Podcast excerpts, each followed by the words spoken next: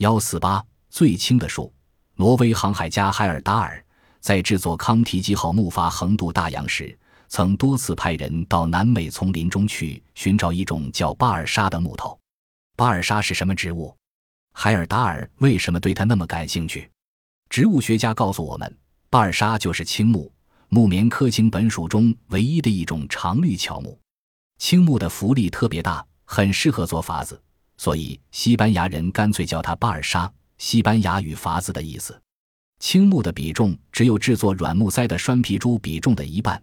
一根又粗又长的木材，两个人抬起来健步如飞，真称得上是世界上最轻的树木。青木为什么轻呢？这是因为青木是世界上长得最快的树种之一，一年就可以长到五六米高。由于体内的细胞比较疏松，细胞之间的空隙又比较大，所以整棵植株显得松软而又有弹性。十年生的青木可长到十六米高。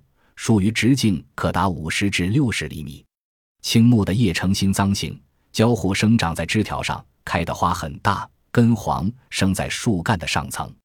青木的果实有几分像棉桃，种子呈咖啡色。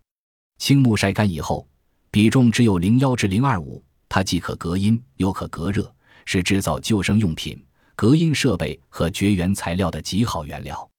目前，我国的广西、福建。云南、海南岛和台湾等省区已经大面积引种青木，预计青木在未来将发挥更大的作用。